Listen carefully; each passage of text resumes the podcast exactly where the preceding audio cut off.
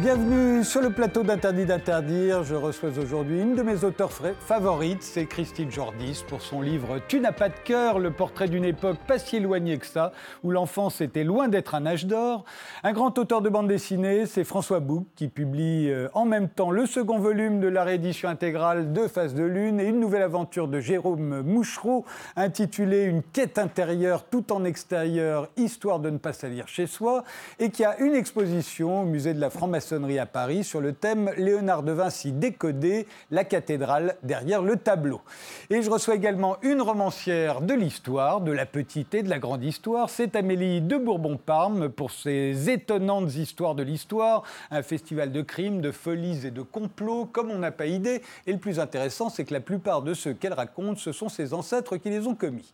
Mais d'abord, notre époque, qu'est-ce qui la symbolise? Les réponses en images de nos invités, à commencer vous, par vous, euh, Christine Jordis. On va le voir, c'est une photo euh, très récente hein, que vous avez, oui. que vous avez choisie. Qu'est-ce qui se passe? Mais elle est, pas, elle, elle est récente, mais euh, on l'a vu se reproduire de maintes fois. Et euh, ce qui me semble très révélateur dans cette photo, c'est qu'elle exprime la violence pure, violence physique, qui n'est pas la même chose, quoi qu'on en dise, que la violence morale. Or, ce qui me surprend, c'est que cette violence physique est exercée maintenant sans aucun tabou, très fréquemment, on descend dans la rue, on fait le coup de poing. Il n'y a plus aucune inhibition sur ce plan. Et j'assistais hier, euh, dans le grand amphithéâtre de la Sorbonne, aux suppliantes d'Échille.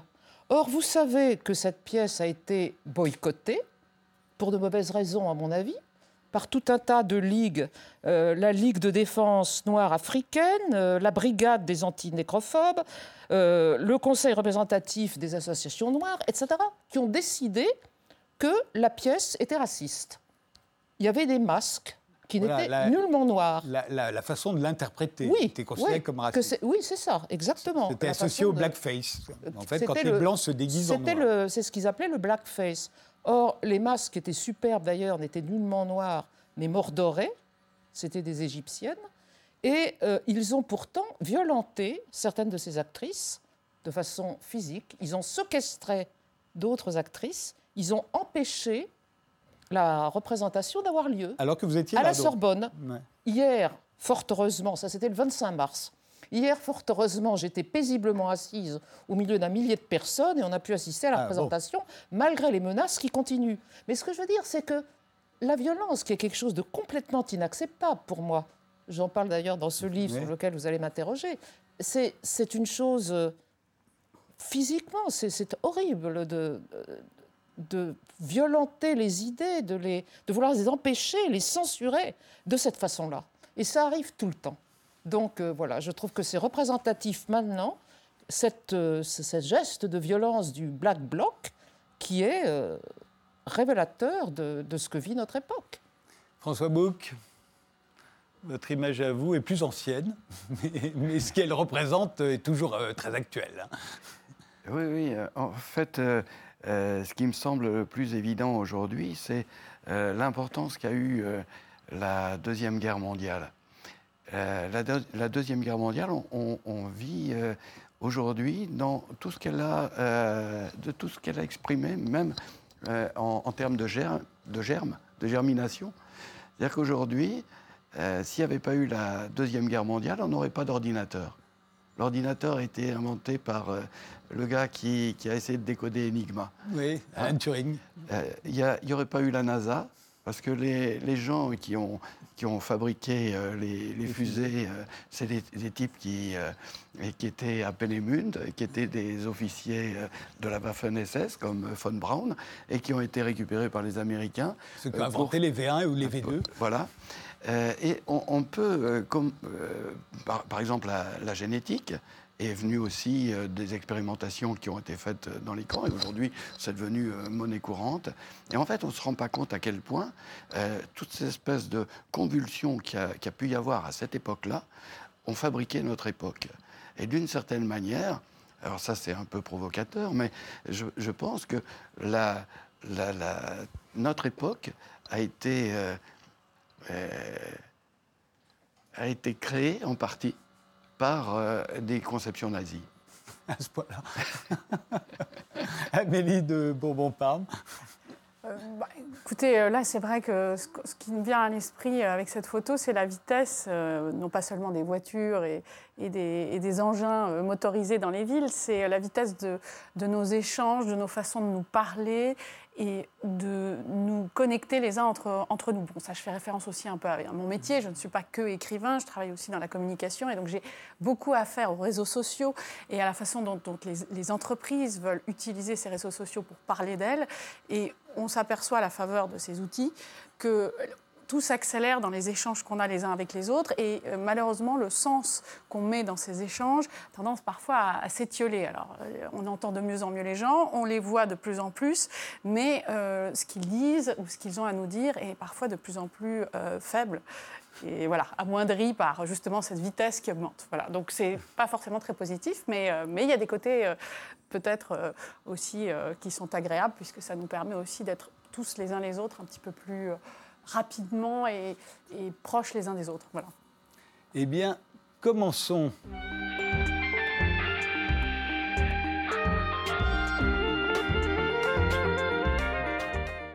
Christine Jordis, euh, dans votre livre euh, précédent qui s'intitulait Automne, vous expliquiez avec beaucoup de grâce et de talent euh, à quel point ça pouvait être agréable de vieillir. Et en fait, on comprend encore mieux ce que vous vouliez exprimer quand on lit votre nouveau livre, Tu n'as pas de cœur, qui vient de paraître chez Albin Michel, parce que là, vous y racontez votre enfance et qui était loin, loin, loin d'être agréable. Hein. Et, on s'aperçoit, et c'était une époque qui est encore récente, puisque vous racontez une, enfance à sortir de la Seconde Guerre mondiale dont, vient de parler euh, François Bouc. Euh, euh, et à l'époque, l'enfance, n'était pas du tout l'âge d'or que c'est devenu aujourd'hui. Hein. L'âge d'or, aujourd'hui, on a plus de permissivité. On est même arrivé, vous savez, comme les ressorts qui font un bond dans le sens diamétralement opposé, à une tolérance qui, quand j'ai été élevé, à savoir après-guerre, en province, après, au retour, moi pour moi, d'un séjour en Algérie, euh, c'était une ville de province marquée par la guerre, un milieu social privilégié tout de même, mais extrêmement tenu dans les principes.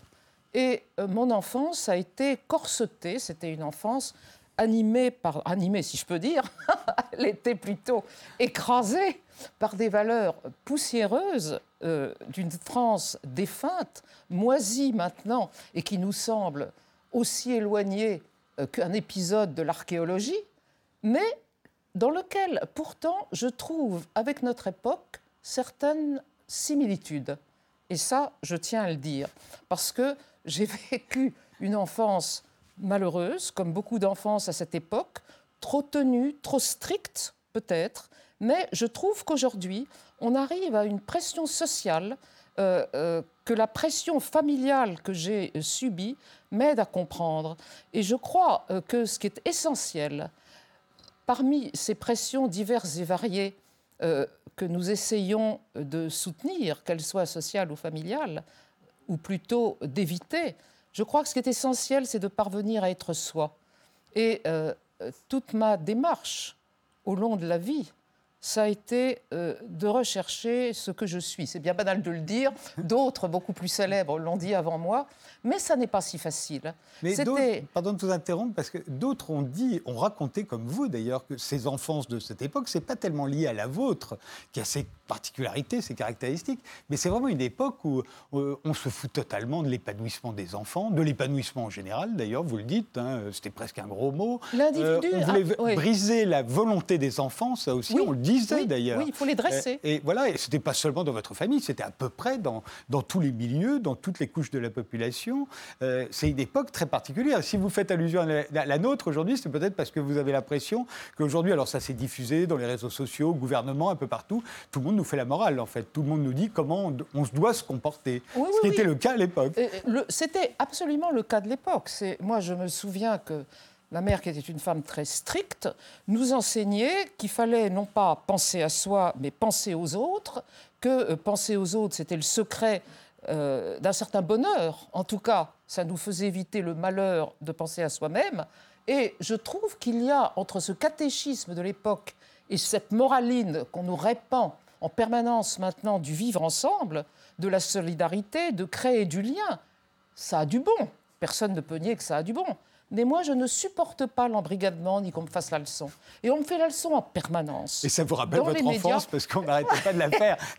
Ça me rappelle mon enfance, sauf qu'on ne me donne pas de coups, alors que dans mon enfance à moi, c'était normal dans beaucoup de On familles. battait les enfants, oui. On battait les enfants, qui aiment bien bien. Alors à cela s'ajoutait dans mon cas particulier certaines formes de névrose, qui fait que ces coups prenaient euh, ce que je blâmais tout à l'heure. Mais ce qui Euh, la violence, c'était la violence. Une question oui. que vous vous posez dans ce livre, euh, et, et- et effectivement, elle est tout à fait à propos, c'est pourquoi est-ce que tous les mauvais souvenirs restent? Voilà, C'est vrai. Et, Et or, me ils restent tous, dans le- toutes les vies, on sait tous que les mauvais souvenirs de Oui. notre enfance demeurent Oui, présents. J'imagine que vous le vivez de la même manière. Il y a quelques bons souvenirs quand même. qui Ah oui, oui, restent. aussi. Heureusement. Ah, mais elle a peut-être eu, Amélie a peut-être eu une enfance heureuse. non, tout mais de même des enfances heureuses. Moi, la mienne ne l'a pas été. Elle a été illuminée par la personnalité de mon père, dont j'ai parlé dans un autre Notre livre, livre, oui. Une vie pour l'impossible, qui m'a permis de rêver. Or, le rêve est essentiel. C'est ce qui brise euh, la geôle, c'est ce qui brise l'enfermement. Moi, je garde de mon enfance le souvenir d'un enfermement. Et de cet enfermement, toute la suite est sortie, car euh, j'ai eu besoin toujours de liberté et d'ouverture, de voyage. Mais est-ce que c'est le cas de toute votre génération? Est-ce que toute votre génération, euh, qui a subi finalement à peu près la même enfance, euh, euh, s'est exprimée de la même manière ensuite, s'est révoltée de la même manière Non, après tout? je- pour répondre, pour Vous répondre avez à- été tous avec vos enfants beaucoup plus Ah, moi, ouverts, beaucoup plus tolérants enfants. que ne l'avaient été vos je parents crois avoir été avec mes enfants totalement tolérante. C'est pas pas du tout ce qu'ils diront, parce que on a de soi une vision qui n'est pas forcément celle que eux peuvent avoir. Mais je réfléchis à cette question du souvenir.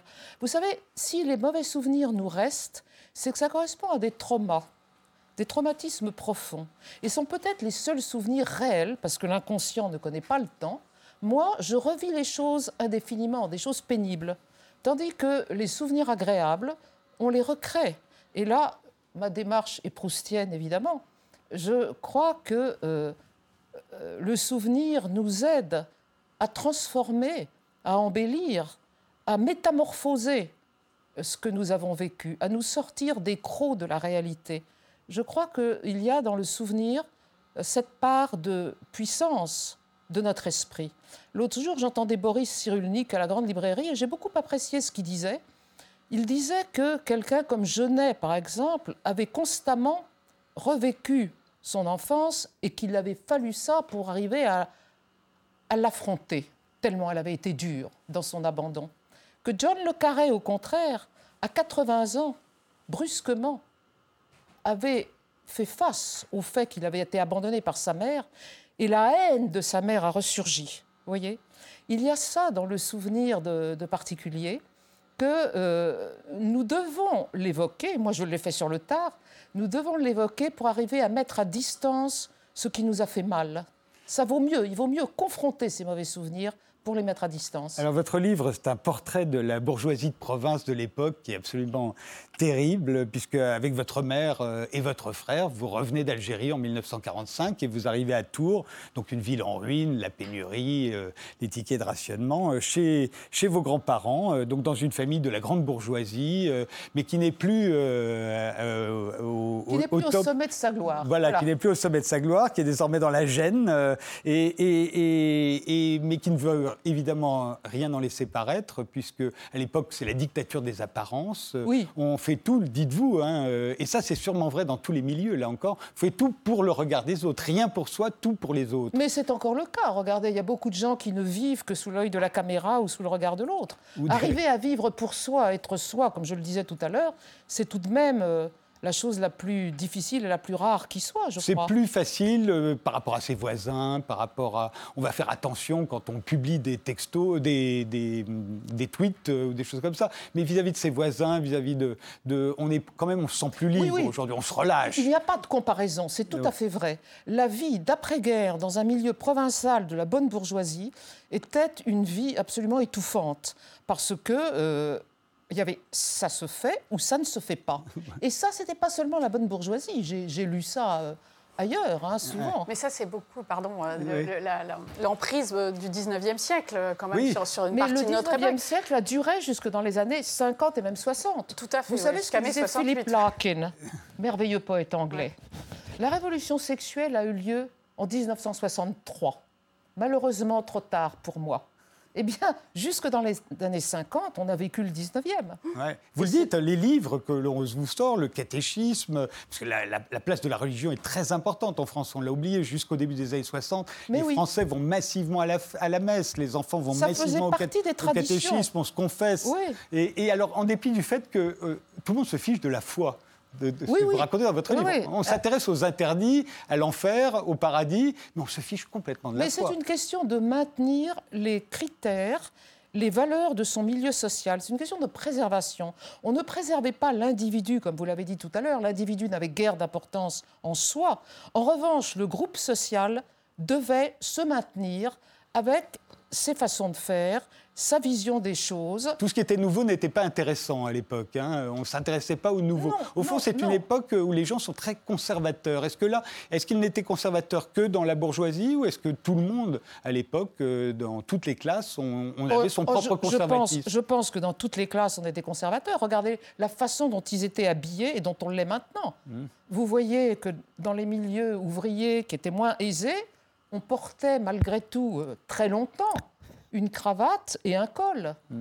Et quand je vois maintenant les, les touristes en vacances, C'était aussi. quelquefois dur. Hein On a basculé dans l'autre côté. On ouais, a basculé. ouais. On- on- euh, je me souviens d'une de mes amies américaines d'ailleurs, euh, que je trouvais épouvantablement mal tenue, mal habillée, et qui me disait, moi, ce qui compte pour moi, c'est d'être à l'aise. Vous voyez Et pour moi, c'était un langage absolument mystérieux, parce qu'il n'était jamais question d'être à l'aise dans ma famille, mais d'être bien tenu, de paraître comme il faut. Alors, vous voyez D'avoir, de correspondre aux critères de- du milieu social. Alors à l'époque, euh, euh, tout le monde fait peur aux enfants. Ça paraît normal de faire peur aux enfants. Euh, à l'église, on fait peur aux enfants. Au catéchisme, on fait peur aux enfants. Les parents font peur aux enfants. Les contes, les histoires qu'ils leur racontent, les chansons qu'ils leur chantent, y compris aux tout petits, sont des chansons ou des contes qui sont terrifiants. terrifiant. Mais euh, quand je les relis maintenant, je suis enchantée de relire les nursery rhymes, par exemple. Vous avez des enfants qu'on bat, qu'on fait pleurer, qu'on passe à la moulinette. Euh, c'est absolument épouvantable ce qu'on fait aux enfants. Dans le Struwelpeter, livre euh, allemand, je crois, mais qui se vendait partout et qui était la, pas la Bible familiale, mais il y a des choses épouvantables, comme euh, Ne suce pas ton pouce, où le tailleur va venir te les couper. Et on voit le petit garçon le- parce que dès que sa mère a le dos tourné, pousse dans la bouche, le tailleur, avec les grandes basques de son gilet vert, qui fonce sur lui, ses ciseaux ouverts, et on voit les deux petits pouces mutilés avec le sang qui tombe. Et ça, c'était les livres ça pour me enfants. fascinait, ça me fascinait. Des livres Mais pour en enfants. même temps, ça ne, me, ça ne me semblait pas étonnant, vous voyez. Mais toujours dans la même euh, idée, euh, briser leur volonté, au fond, euh, les rendre obéissants. Euh, Il fallait, il fallait ce que, comme je l'ai dit tout à l'heure, c'était dresser. De même qu'on dressait un animal, de même qu'on a dressé les peuples colonisés, tout cela, ça faisait partie de l'assurance qu'on avait de détenir le secret de la civilisation. On savait, les valeurs étaient les bonnes. Mes parents n'ont jamais observé ces valeurs-là, mais ils nous les enseignaient. Et ma mère, à coup de, de tout ce qu'on veut, de batte de bois, de tout ce que vous voulez. C'est là où Mais- notre époque est assez similaire, au fond. On est persuadé, là aussi, d'être dans le bien, Mais- le vrai, le juste. euh, Est-ce que notre époque, moi je trouve qu'on vit plutôt une époque de culpabilité, je trouve. Oui, mais ça fait rien. Le À vrai, le bien, le juste est- euh, euh, nous semble indépassable. Et, Ah, c'est ça. euh, et, et il faut Voilà, dans ce l'asséner. sens-là. Oui, oui, oui. Et il faut Le l'asséner bien, à peu le près. juste, tout- c'est de se repentir, de battre sa coulpe et de dire on était mauvais. Oui. Alors évidemment, c'est une époque où le sexe n'existe pas. Ah non, Euh, ça. vos parents vont avoir un, un enfant euh, quand ils vont se retrouver après la guerre. Euh, Ah, C'était le baby boom, ça se faisait. Oui, hein. et, et- et il descend du ciel au fond. hein. C'est-à-dire que vous ne savez absolument pas comment on fait les enfants, comment ils sortent du ventre de leur mère. Les salles de bain, c'est encore très rare. Il n'y avait a pas de salle de bain, non, il y avait Ouais, un petit il y avait un, le coin bidet- bidet le fameux bidet typiquement utiliser, français. mais sans trop se servir de la main, ou tout au moins on avait Et, une main et on ne disait jamais non plus pourquoi était fait ce bidet. Ça ne se pas. Ah bah non.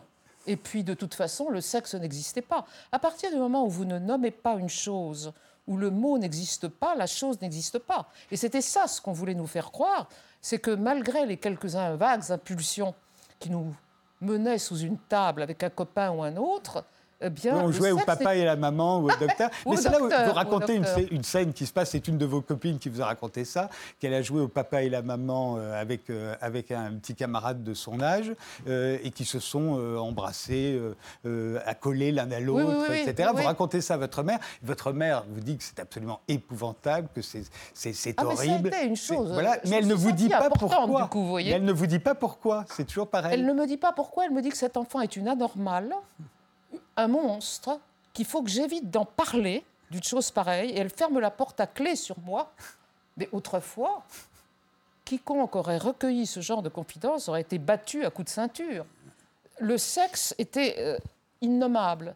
Et, et c'était évidemment euh, d'une hypocrisie monstrueuse, parce qu'il existait bel et bien.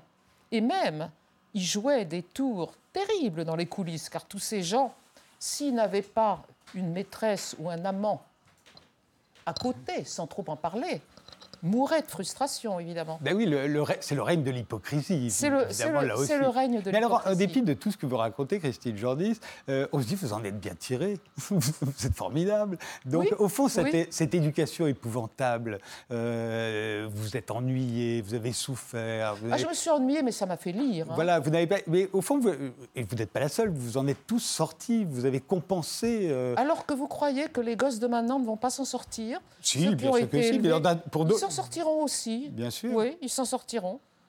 Moi, je vois, j'ai. je ne peux pas m'empêcher de rire parce que j'ai un petit-fils que je trouve une merveille qui a 10 ans. J'ose le dire. Avant, le, le fait d'être grand-mère m'offensait gravement. Maintenant, j'ose le dire. Et l'autre jour, il me sort, et j'ai trouvé ça. Tout ce que moi, j'ai mis 50 ans à obtenir, il me dit Je suis à moi.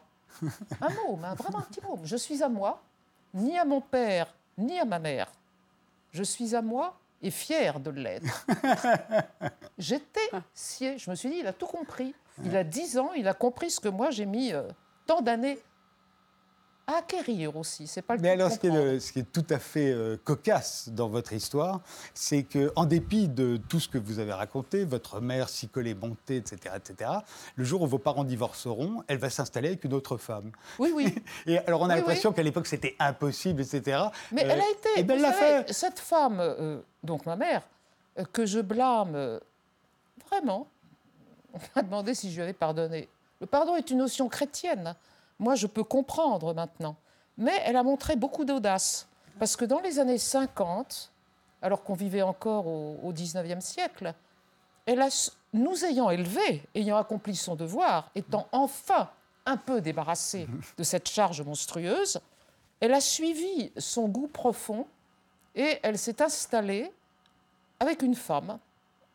Et il fallait quand même, à l'époque, en 1950-53, il fallait le faire, vous voyez. Surtout quand on a professé, comme on, on a relayé, comme elle l'a fait auprès de ses enfants, auprès de son entourage, Ah, euh, ça, toute cette vraiment morale. ce qu'on appelle le double standard. hein. Voilà. C'est-à-dire qu'on enseignait des principes et qu'en fait, on y croyait pour vous, mais pour soi, c'était autre chose. Et alors, encore plus drôle, votre grand-mère, puisque vous vivez chez, chez vos grands-parents, en tout cas au début du livre, euh, votre grand-mère, donc beaucoup plus âgée, alors grande bourgeoisie, elle, on s'aperçoit en fait que c'était une collectionneuse d'hommes extraordinaire, presque avec l'assentiment de son mari d'ailleurs. Bon, ben, le pauvre vieux, il était. euh, moi, quand je l'ai connu, c'était un, Oui, bon, un pauvre pas vieillard toujours- un peu gâteux. Il n'avait qui- pas toujours été qui, vieux. qui ratiocinait sur la guerre de 14.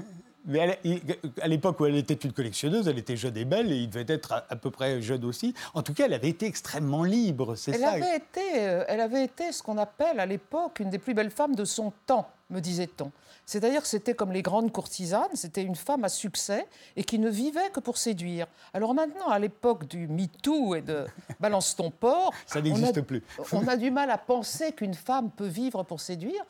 Personnellement, j'ai trouvé ça agréable aussi, mais j'ai pas passé ma vie à ça. Mais on a beaucoup Mais de mal elle- aussi aujourd'hui à penser qu'une femme pouvait être libre de son corps en étant mariée dans les années 20. Et Ça, bien si, on dans pouvait les, les années 20 ont été relativement libres sur ce C'était plan. déjà une révolution sexuelle. c'était euh, c'était sexuellement plus libre que le sont devenus. euh, et je ne sais pas, l'histoire suit comme ça des vagues.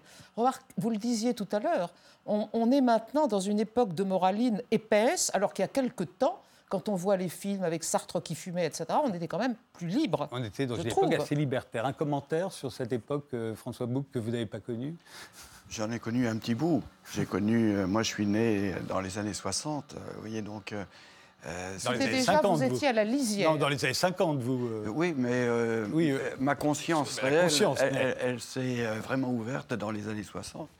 Et euh, en, en vous écoutant, je me dis, bon, d'abord, c'est vrai que euh, on, on peut tous être, euh, euh, avoir des récriminations vis-à-vis de son enfance, etc. Mais au fond, si on a un moyen d'expression, on a tout le loisir de pouvoir en échapper en permanence. Et moi, c'est ce qui m'a permis aussi de m'en échapper de ces, C'est le ces dessin. contraintes, c'est c'est de dessiner. Et dessiner, ça, se re- ça, ça fait que vous vous retrouvez avec vous-même, et indépendamment de, tout- de- de toutes les de, toutes les pressions qu'il peut y avoir sur vous, de tous les, schémas de pensée qu'on essaye de vous infliger, etc. D'un seul coup, vous avez un espace de liberté. Et l'autre aspect qui me plaît aussi, c'est euh, de me dire que en fait, les apprentissages se font avec l'affection.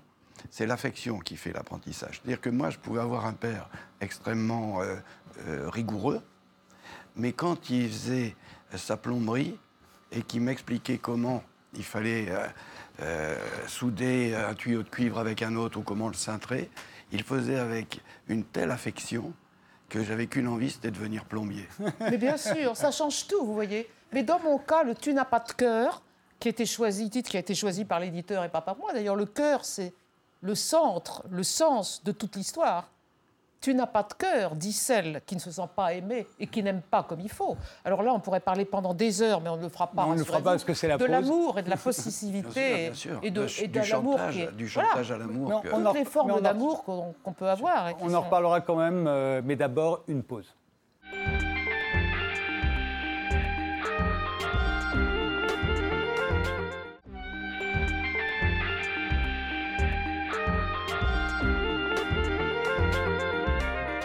Mes invités sont aujourd'hui Christine Jordis pour euh, Tu n'as pas de cœur, Amélie de Bourbon-Parme pour ses étonnantes histoires de l'histoire et François Bouc, euh, grand prix du Festival de bande dessinée d'Angoulême en 1998. Vous aviez 43 ans. euh. Alors, en ce moment, vous avez une grosse actualité, comme on va le voir. Premièrement, paraît au Lombard le deuxième tome d'une nouvelle édition intégrale de Face de Lune, une série que vous avez créée avec Alejandro Jodorowsky au tout début des années 90 euh, dans le magazine À suivre. euh, une série que- qui va s'étaler sur, euh, sur 20 ans. euh. c'est un travail de très très longue haleine. hein. Oui, oui, bah, vous savez, on ne construit pas une cathédrale comme ça euh, Voilà, du il jour faut- au lendemain. L'idée de cette série, c'était de, de se dire, après tout, on, est, on, on a une ambition d'artiste. C'est quoi la plus belle ambition d'artiste? C'est de, de faire une cathédrale. On ne peut pas la faire avec, euh, avec de la pierre, avec euh, du bois, avec, euh, mais on peut le faire avec du papier. Et donc, on s'est mis à partir sur cette idée en se disant, voilà, où est-ce qu'elle pourrait se situer? À Las Vegas ou dans le cosmos, sur une planète. C'est l'avantage de la bande dessinée, hein, on Voilà. peut faire ce qu'on veut. C'est pas comme au cinéma où ça coûte cher. Et voilà, ça, ça coûte que le papier et, et le crayon euh, et un peu d'encre de Chine aussi, bien sûr. Et donc, euh, on s'est dit, maintenant, on va faire ça avec une espèce d'allégorie euh, du monde dans lequel on se trouve. À l'époque, quand on a commencé cette série, euh, c'était euh, en plein moment où il y avait Ceausescu qui, qui était en train d'être déboulonné en, en Roumanie. Et donc, on, on a calqué sur euh, une, une île euh, le pouvoir euh, à- similaire à Ceausescu. Donc Et- une dictature, une dictature. une île avec la dictature, avec des Et- tsunamis, ce qui était assez nouveau. Voilà, il n'y a personne qui, qui parlait de tsunami à l'époque. Et, euh, et donc, on avait une espèce de vague et qui, qui immergeait toute cette île. Et sur les ruines, et donc il restait euh, des, des moignons de, de colonnes pour, euh, euh, pour, pour euh, encore donner l'illusion qu'il y avait une cathédrale à cet endroit-là. Et, et d'un seul coup, cette vague reconstituait l'intérieur de la cathédrale en, en- en l'immergeant. Et, et donc, un personnage totalement improbable sortait de là, sans visage. Face de lune, Voilà. une sorte d'ancêtre du smiley. oui, oui, c'est vrai. Ah oui, c'est vrai, c'est vrai. Oui, héros, ça ressemble à smiley. et donc, ce personnage est un personnage euh, bizarre qui peut ressembler à un ange, à un poète, à un- et, et va participer et, et faire en sorte que toute cette population qui est un peu maltraitée coagule autour de l'idée de refaire cette cathédrale. Alors c'est effectivement une communauté qui fait élever une cathédrale et, vous, vous allez l'élever pendant une vingtaine d'années. Euh, c'est fou quand on voit euh, vos dessins euh, et notamment cette cathédrale, François Bouc, à quel point vous êtes un dessinateur minutieux. Hein, vous avez la réputation d'être un très très grand dessinateur, mais, vous décidez tout quoi. Ça doit vous prendre un temps fou. Oui, mais c'est pas tellement la question du temps. La question du temps, elle se pose au moment où vous dites ah oui, il va falloir que je fasse une cathédrale. Mais quand vous y êtes, quand vous êtes en train de la faire, c'est tellement, euh, on pourrait dire, euh, euh, incarnant, c'est-à-dire qu'il y a une espèce de fusion qui s'opère entre le dessin et vous, au moment où vous le faites, que vous oubliez le temps. Et s'il faut rajouter une garouille là, ou s'il faut rajouter, eh bien, il n'y a pas de problème, on va le faire. Et à ce moment-là, on échappe à toutes les coordonnées habituelles de la vie. Et on est dans le dessin. Alors au même moment euh, sort également la sixième aventure de Jérôme Mouchereau, euh, toujours aux éditions du Lombard. Ça fait 25 ans hein, que vous... Lui aussi, que, vous faites vivre ce personnage. Euh, alors le, titre de cet album, c'est Une quête intérieure tout en extérieur, histoire de ne pas salir chez soi. Voilà un, très joli titre. Alors Jérôme Mouchereau, c'est un assureur, surnommé le tigre du Bengale par sa femme, comme on va le voir, et, et, qui vit dans un monde qui est vraiment une jungle. Là aussi, c'est une allégorie, euh, parce que j'ai l'impression que euh, Face de Lune, c'était une allégorie. Vous l'avez dit, notamment de notre monde euh, contemporain. Là aussi, c'est une allégorie de notre monde contemporain. On vit dans des jungles. Oui, en tout cas, on vit dans un univers foisonnant. Et plus, plus ça va, et plus la technologie nous, euh, nous donne de l'aliment à, à, foisonnement.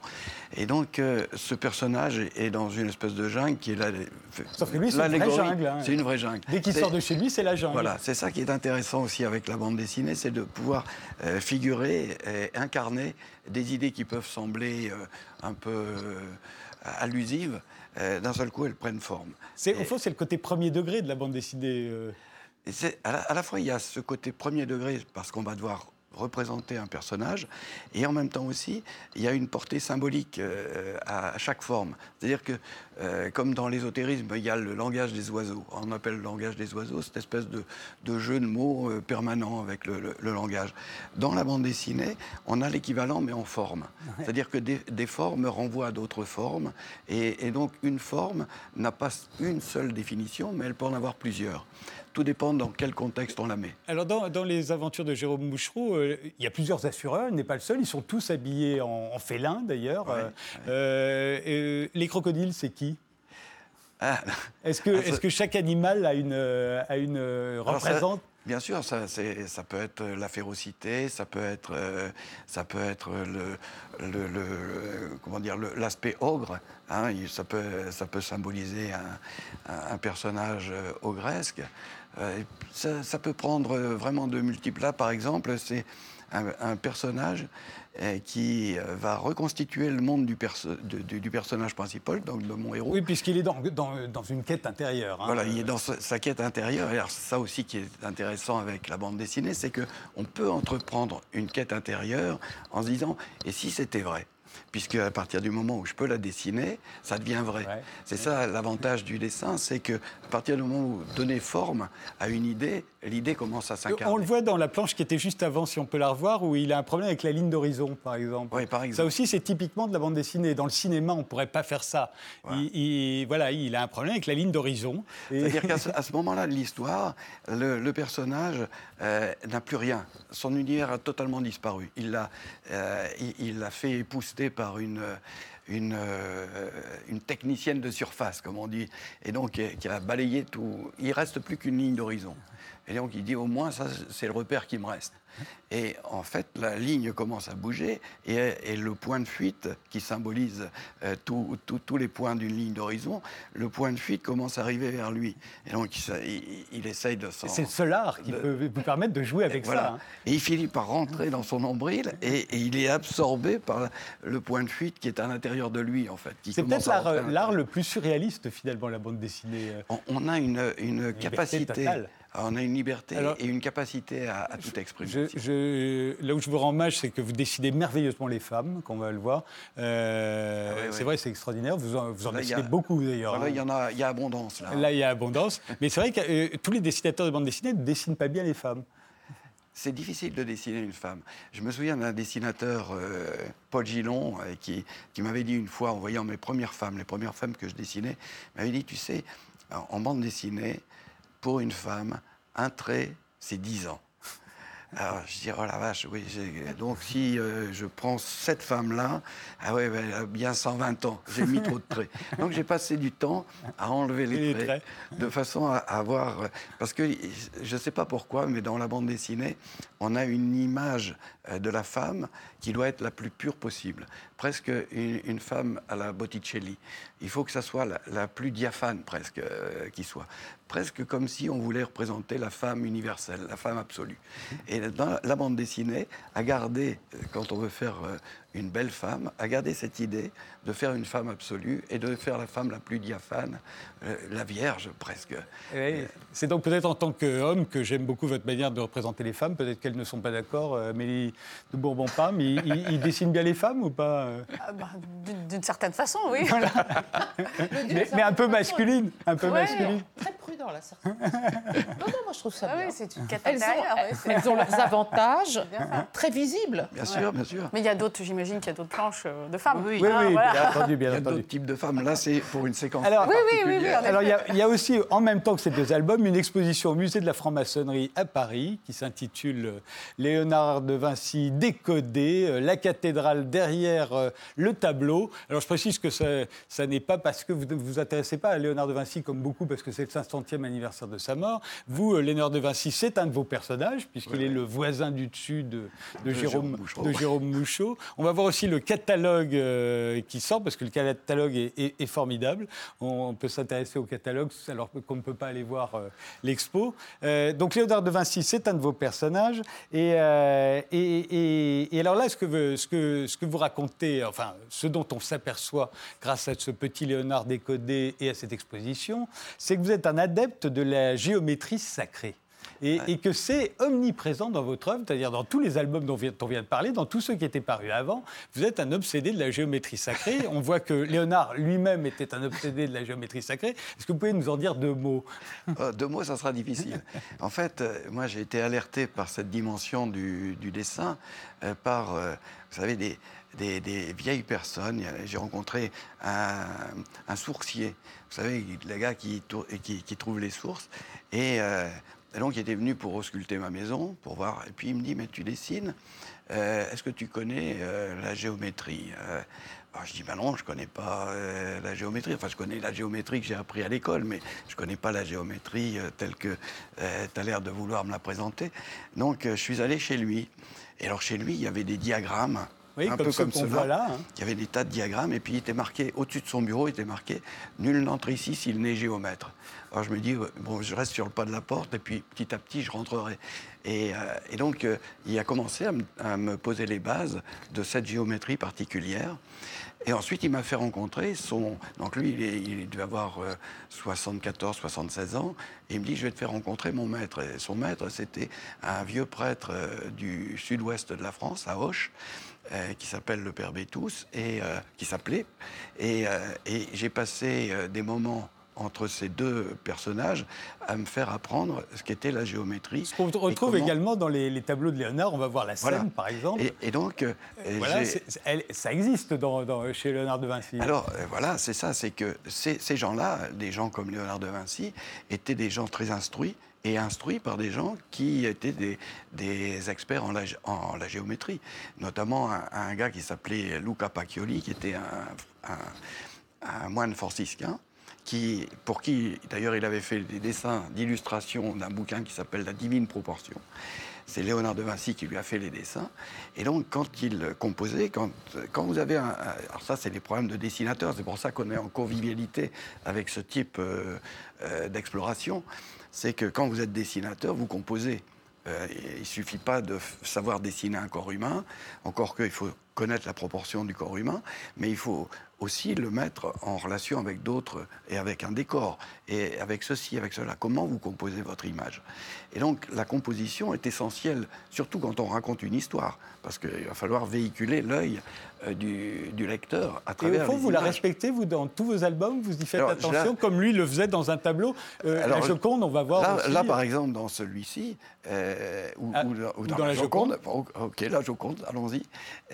Je me suis aperçu, parce que c'était un peu une provocation de la part du musée de la maçonnerie, ils m'ont dit bon, est-ce que dans la Joconde, il y aurait aussi la, même construction? Je dis écoute, je ne sais pas, mais on va voir. Et donc, quand j'ai un tableau comme celui-là, je me dis, mais il me donne des indices. Je sais, je sais que ce gars-là, il connaît la géométrie et que c'est un, féru de ce genre de choses. Donc quand il va composer la Joconde, il va la composer avec cette géométrie qui va sous-tendre tous les éléments du tableau.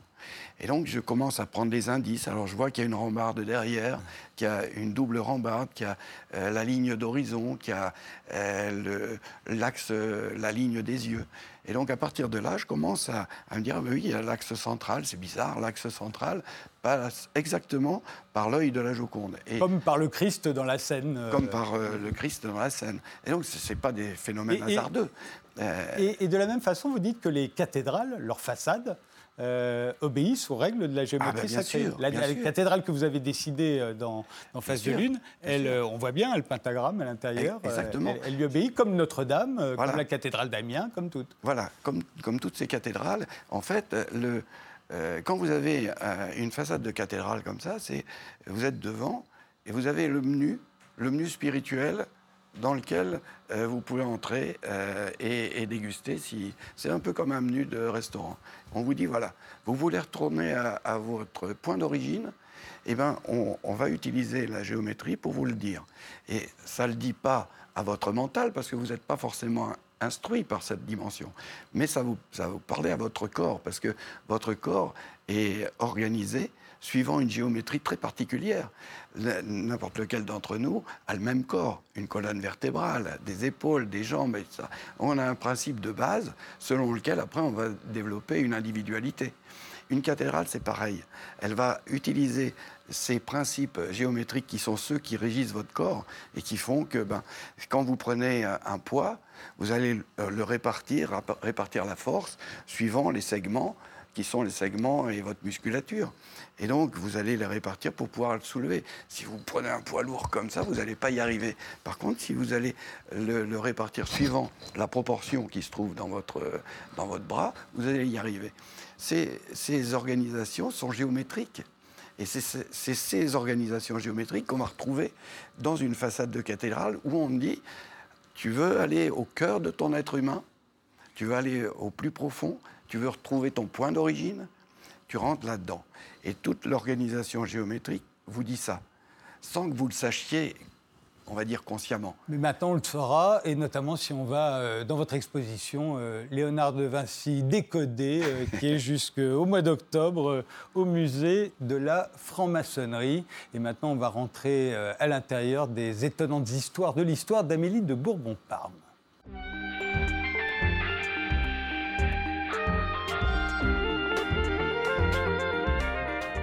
Amélie euh, de Bourbon-Parme, vous publiez Étonnantes histoires de l'histoire aux éditions de l'Archipel. C'est un recueil de vos chroniques euh, paru euh, chaque semaine dans le Parisien Week-end. Ce sont des anecdotes historiques que vous racontez très bien en quelques pages. Comment est-ce que vous les choisissez?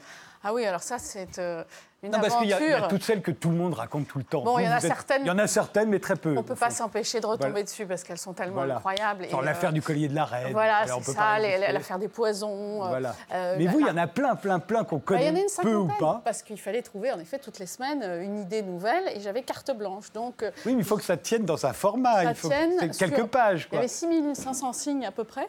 Et donc, l'exercice était assez, assez inquiétant, en fait, au départ. Très amusant pour les deux, trois premières. Et puis après, je me suis dit, mais qu'est-ce que je vais trouver de plus, de mieux? Et en fait, à force de se plonger dedans d'abord, c'est aussi des rencontres, c'est-à-dire qu'il y a des passionnés d'histoire qui vous disent ah bah tiens moi je c'est cette histoire-là qui me fascine et donc il y a des obsédés euh, d'une période, d'un personnage, euh, notamment sur euh, l'histoire de Catherine de Médicis et son, son escadron volant de femmes qu'elle avait organisé autour d'elle. Patrice Chéroul y avait fait allusion dans La Reine Margot. On les voyait à l'œuvre. C'était là pour, pour bah, séduire, les, les, invités. On était en pleine guerre de religion, donc on, on, était quand même dans un moment assez violent, assez sanglant, et quand même pour apaiser toute cette ambiance assez virulente, cette reine qui était très, pas très séduisante, avait eu l'intelligence de s'entourer d'une sorte de harem de femmes, toutes plus belles les unes que les autres, toutes bien nées, et euh, de les utiliser comme des, des appâts, ou en tout cas des séductrices, pour calmer un peu les mœurs de sa cour, et notamment pour amadouer euh, le, prince de Condé, qui était un des, un des, un des, chefs euh, du protestantisme. Et elle y est très bien arrivée, puisque ça a contribué justement à apaiser les tensions. Oui, enfin, jusqu'au massacre de la Saint-Barthélemy.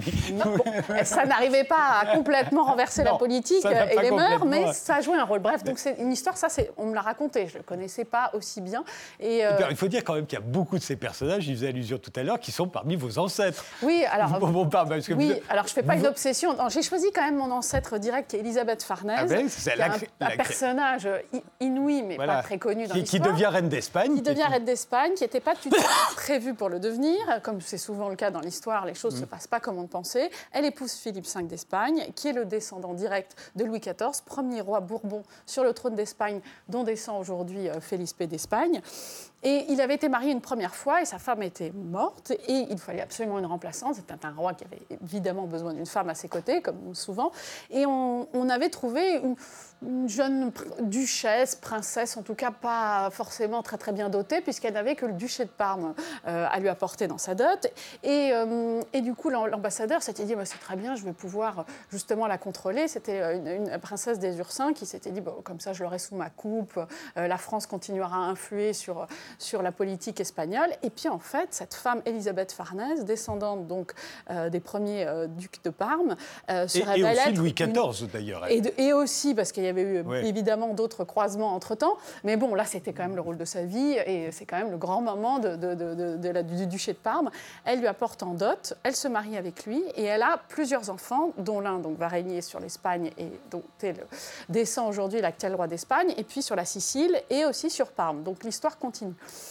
Et cette femme se révèle être une, une, femme très dure, très forte, très intelligente, qui va totalement congédier euh, les gens qu'il avait mis là, et donc très ingrate, et elle va régner euh, littéralement sur le trône euh, avec beaucoup de. Mais, mais néanmoins, tous ces personnages, il y en a un certain nombre qui vous sont apparentés. Bon, mais je ne fais pas que des histoires autour de. non, non, mais enfin, il y en a quand même hein. beaucoup, beaucoup. Il y en a beaucoup. Hein. c'est normal, puisque quand on est une Bourbon-Parme, on est apparenté à peu près à toutes les familles régnantes de l'époque. Mais, est-ce que, ça, joue, non pas pour les favoriser d'une manière ou d'une autre, mais, mais au fond de se dire, bon, bah, là, c'est Tata euh, Farnèse, là, c'est Tonton euh, Henri. Vous voyez, est-ce que. Bah, est que vous de, de, de, de, familiarité. produit. Non, mais de familiarité, le beau au sens littéral. Oui, alors familiarité, oui. Alors je disais l'autre jour, d'une sorte d'intimité avec certains d'entre eux, parce que euh, je ne me, sens pas particulièrement intimidée par leur histoire, par ce qu'ils ont fait. Et j'ai l'impression, peut-être parce que c'est mon, aussi mon, ma fibre de romancière, j'ai envie de percer à jour leurs secrets, qui ils sont. Voilà, comme la, comme la grand-mère de Christine Jordis. Euh. Voilà, sauf que bon, ils sont quand même morts il y a un certain temps, je ne les ai pas connus. et, euh, et, donc ça reste des, grands inconnus, mais des grands ancêtres. Mais alors justement, vous ne les avez pas connus. Alors moi, quand je lis ce genre d'histoire, vous les racontez très bien. Hein. C'est vraiment, c'est romancé, évidemment, comme toujours dans ces cas-là, mais c'est très très bien fait. Mais et vous appuyez évidemment sur les travaux des historiens. Oui, oui, bien euh, sûr, à chaque mais, fois. Mais j'ai toujours tendance à me demander, dans ce cas-là, au fond, qu'est-ce qu'on en sait vraiment? Qu'est-ce qu'on en sait vraiment des amours de Napoléon et de Joséphine de Beauharnais? Ah, on dit, bon, on a... Ah, si, quand même. Ben oui, voilà, on se dit, on a la correspondance, on a tout. Mais non, en fait, on n'a rien. Ah Est-ce bah, qu'on connaît on a des lettres, des lettres. Oui, on a les lettres. Mais vous savez bien que les lettres, on les écrit aussi pour embellir les choses. On ah bah ment dans les lettres. On transforme voilà. tout, ça, on transforme tout. On non, mais ce qui m'amuse, c'est qu'on est infoutu aujourd'hui de savoir, euh, et on le voit bien depuis la mort de Johnny, ce qui se passait entre Johnny et Laetitia, qu'on a scruté pendant des années. Au fond, on ne savait pas. Et, euh, et euh, ou entre Ségolène Royal et François Hollande, on ne sait rien. Au fond, est-ce qu'on et c'est très bien comme ça. Mais au fond, est-ce qu'on est qu'on peut comprendre un couple quand on n'est pas dans son lit? J'ai des doutes, et pourtant, on n'arrête pas de, de raisonner, Alors, et les historiens le font, mais- sur les couples, sur les passions, sur les amours, les jalousies, etc. Alors, il y a, alors que, il y a il des sources, il y a c'est des un sources mystère. Mm. historiques. Donc, on arrive quand même à tisser un certain nombre de, de- de faisceaux, de, faits qui, qui permettent d'avérer certaines choses.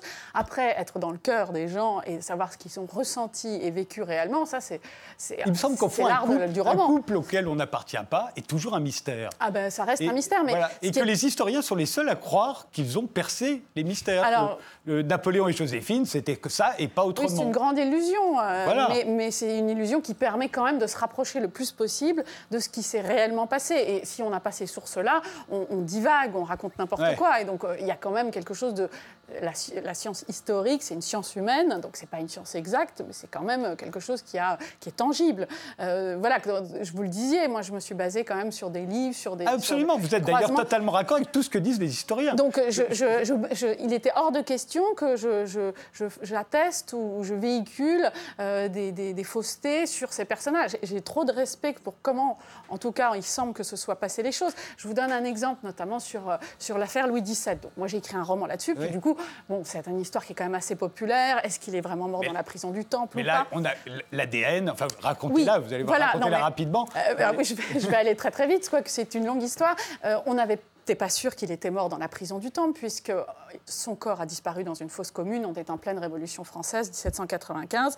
Et donc, on ne retrouve jamais son corps. Il avait euh, 8 ans quand il est, quand Il y a d'ailleurs des faux ossements qu'on a présentés comme ceux de Voilà. Euh, C'était un garçon de 17 ans alors qu'il en avait Et donc, c'est 10 vrai quand il est que c'est- une histoire voilà, qui, a, qui a conduit à, pas mal d'interprétations euh, autour du fait que son corps avait disparu, qu'en plus, on se dit quand même, la Révolution laisse mourir un enfant, c'est épouvantable. Mieux vaut continuer à en- entourer tout ça d'une nébuleuse. D'où les faux Louis. XVII qui... Et puis, et puis, la période était quand même très troublée et un certain nombre d'imposteurs ont vu le, le bon filon, se sont dit, au moment de la Restauration, parce que les Bourbons reviennent, euh, c'est le moment ou jamais de dire, moi je suis Louis XVII, on m'a fait évader, j'ai perdu la mémoire. Enfin bon, il y a eu Nondorf en particulier, qui est un des, des principaux euh, revendicateurs de, de ce- de cette identité-là.